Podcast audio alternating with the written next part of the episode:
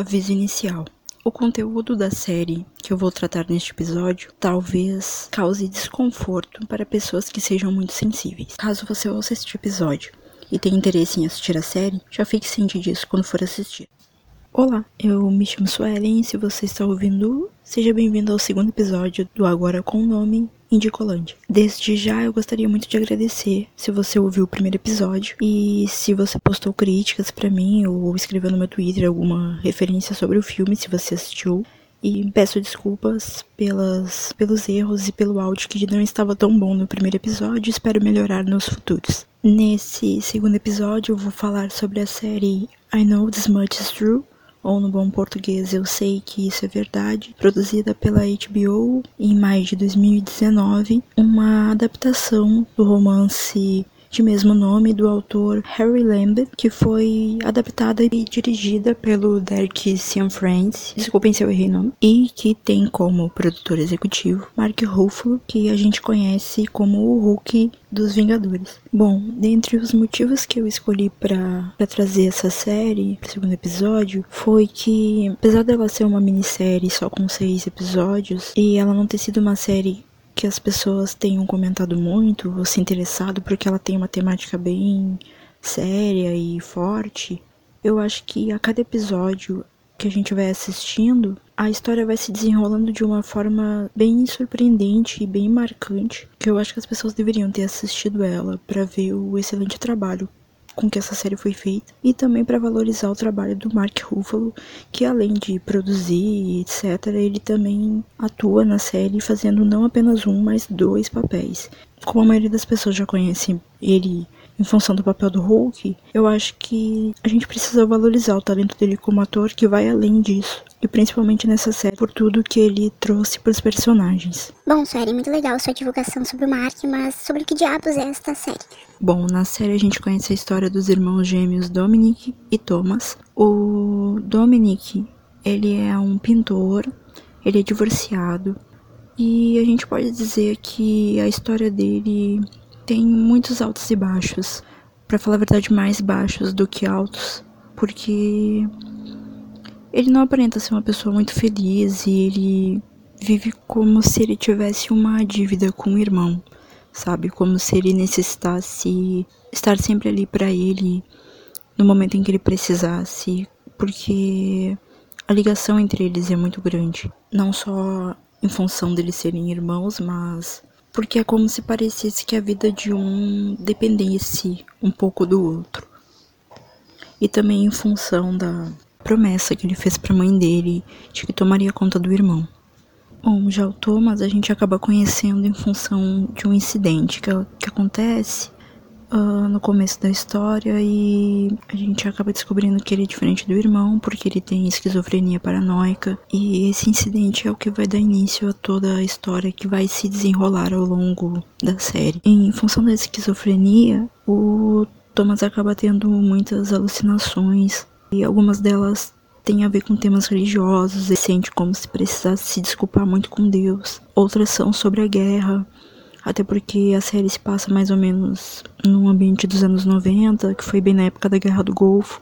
Então ele sempre comenta como se tivesse com. como se as pessoas tivessem pego ele para botar um chip na cabeça dele. E como se ele estivesse sendo perseguido e coisas assim. A série apresenta vários flashbacks mostrando eles mais jovens, quando eles estavam na faculdade, e a gente percebe que a doença foi gradualmente aparecendo. Só que as pessoas não sabiam muito bem o que, que era, então não tinha como dizer o que estava acontecendo com o Thomas, eles não sabiam, assim. Até porque na época, quando eles eram mais jovens, eu não sei se eles tinham muita noção do que, que era esta doença. E nem se eles sabiam realmente que ele estava passando por isso. Então agora vocês conheceram um pouquinho dos dois personagens da história e existem outros personagens que giram em torno destes personagens, mas a princípio são os dois que fazem a história se desenrolar. E agora eu vou contar um pouquinho do início da história, sem tentar dar spoilers, para que você entenda o contexto. O incidente que dá início as histórias que vão se desenrolar ao longo da série em função do Thomas ter tido um surto E esse surto foi bem grave. E as pessoas, por não entenderem, acabaram levando ele para um presídio no lugar do hospital psiquiátrico onde ele costumava frequentar. Isso gera muitos problemas, porque o Dominic não consegue tirar ele de lá, e aí acaba necessitando da ajuda de outras pessoas. E são essas pessoas que deveriam só auxiliar para que ele pudesse tirar o irmão de lá, acabam sendo as pessoas que vão auxiliar para que ele mesmo possa se entender, já que aos poucos a gente vai descobrindo novas histórias sobre, sobre o Dominic e vai entendendo um pouco da história da família, que é repleta de segredos, assim que vão se desenrolando ao longo dos episódios. E apesar da gente acompanhar essa trajetória do Dominic tentando ajudar o irmão, a gente acaba adentrando as histórias da vida do Dominic, né? Todas as frustrações que ele vem tendo ao longo da jornada dele e na tentativa dele de tentar descobrir um pouco mais sobre a família, até porque um dos mistérios que ele tenta descobrir é quem é o pai deles, já que a mãe dele nunca contou e ela acaba falecendo no início da série. A única coisa que ela deixa para ele é um diário do avô italiano e ele também acaba não conseguindo descobrir o que tem no diário porque a moça para quem ele pede para traduzir, que é a lenda da Juliette Lewis, acaba levando com o roteiro da história com ela. E bom, tudo que eu posso dizer é que uma hora essa história acaba voltando para ele e lendo a história ele acaba descobrindo muito dos mistérios da família que ele sempre que ele sempre quis saber. De início, achei a personagem da Juliet muito engraçada, porque, tipo, ele pagou pra ela traduzir e ela sumiu com o livro. Aí eu fiquei pensando, meu Deus, que mulher louca. Levou o livro do homem. E, tipo, ela já tinha falado que tinha começado a traduzir o livro e tinha achado o avô dele um escrotão. Então, tudo que eu posso dizer, para tentar não dar spoilers, é que o avô dele não é a melhor das pessoas. E que, tipo, Provavelmente no episódio do avô dele você vai ficar bem de cara ao longo de toda a história, mas é importante você ver aquele episódio porque ele dá muito sentido a toda a história dos irmãos. A gente acaba conhecendo também os outros personagens da história, como o padrasto dele e o Ray, que também não tem uma relação muito legal com eles, mas que agora que eles são adultos tenta estabelecer uma relação melhor e é importante focar nessa relação do Ray, tanto com a mãe deles quanto com eles, no tratamento dos irmãos, até porque o Dominic é meio que o filho favorito, assim, né, com relação a ele, e que como isso repercute no, no comportamento dele com os meninos e no tratamento dele ao Thomas, eles passam a meio que refletir sobre tudo o que aconteceu, nas consequências de certos atos, sabe? E como tudo isso ao final da história ganha novos sentidos, assim, sabe? Também acaba conhecendo a ex do Dominic, a Dessa, na, que teve um casamento com ele que não foi tão legal. O casamento deles é cheio de percalços e, e apesar de eu. Eu queria muito que os dois dessem certo na série. Eu acho a relação deles tão complicada em função de tudo que aconteceu que eu não sei se é válido eu dizer que gosto dessa história e de que queria que essa história tivesse um final feliz. Apesar de que eu gosto muito da personagem da Dessa, eu acho que ela tenta a série inteira é, demonstrar o quanto ela amava o Dominic e gostava da relação dele com o irmão e o quanto eles se davam bem, mas que é difícil você gostar de uma pessoa e saber que aquela relação talvez não tenha futuro. Ou tem, né? Mas eu não vou contar o final. A gente conhece também a namorada do Dominic, que mora no apartamento com ele e que também não tem uma relação muito legal. E na verdade eu não sei nem se eles têm uma relação, porque a relação deles é tão complicada que eu não sei dizer. De ambos os lados não existe uma relação, talvez é como se houvesse um fingimento de ambos os lados pontos positivos sobre a série. Eu acho que em si a série é muito bem feita, ela é muito bem montada, o roteiro dela é muito bem escrito. Até o início dos episódios, onde cada um é diferente, ele traz uma música ou uma temática que se une à história, assim. Principalmente o episódio que conta a história do avô dele, e é bem característico da época mesmo. A atuação dos personagens também é muito boa, e tanto que o personagem do Mark é tão marcante. do Mark é tão marcante que não tem como você não acreditar que ali existem duas pessoas diferentes interpretando os dois irmãos. porque ficam totalmente diferentes, assim, e não tem como você não, não sentir a dor que o Dominic traz, assim, na, na história dele, e não ficar todo o tempo pensando, meu Deus, como só aconteceu tragédia na, na vida desse homem, sabe? E, e que se você é como eu ficar pensando, alguém precisa ajudar ele. Eu destaco principalmente a assistente social, que é uma atriz que eu não conhecia e que ela para mim reflete bem o meu sentimento ao longo da série, né?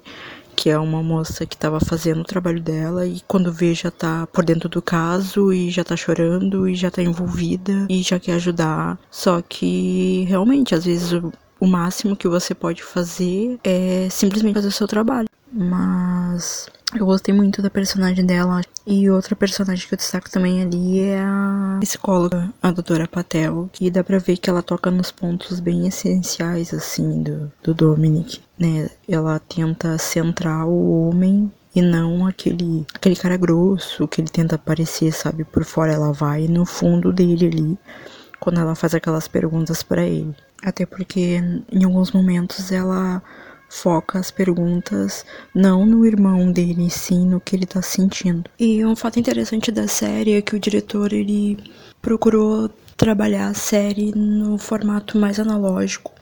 Ele usou filmes de 35mm para filmar. E esse processo analógico ele não é mais usado, né? Porque ele não utilizou nada digital. Então ele é mais demorado e, e deixa o, a série com esse aspecto de filme, assim.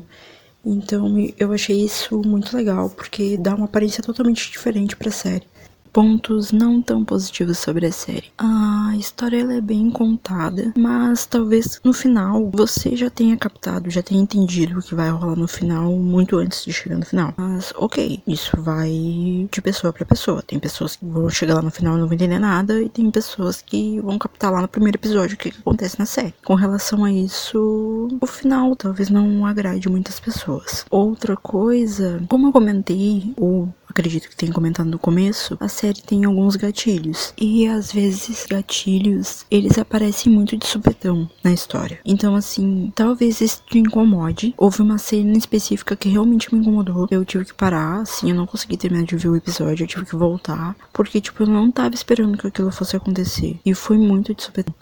Então, talvez isso seja um incômodo para algumas pessoas que são sensíveis, né? Algumas cenas assim são bem marcantes. Então, talvez isso seja um incômodo para algumas pessoas. Mas a série já especifica que o tema é forte. Então, né, meio que já era pra gente estar preparado, apesar de não estar esperando, né? Bom, no que se refere à história em si, acho que as coisas que me incomodaram mais foram o comportamento do Dominic, porque ele tem aquele ar de grosseirão. Quase sempre ele desconta um pouco dessa frustração que ele carrega, ele desconta nas mulheres ao redor dele. O que é muito do que a gente vê hoje na sociedade, né? O homem não sabia onde descontar sua raiva e quase sempre desconta nas mulheres. Então isso me incomodou bastante. Acho que em alguns momentos ele é extremamente grosso com umas personagens e tipo sem necessidade mesmo, sabe? Por, por ele ser, por ele ser daquele jeito. Então, tipo, aquilo para mim foi extremamente incômodo e talvez para você também seja quando você assistir a série. E vou dizer que isso também não se resume só a ele, que também é outra coisa que me incomodou bastante na série é a forma como as mulheres são vistas na série, quase sempre elas são subjugadas ou,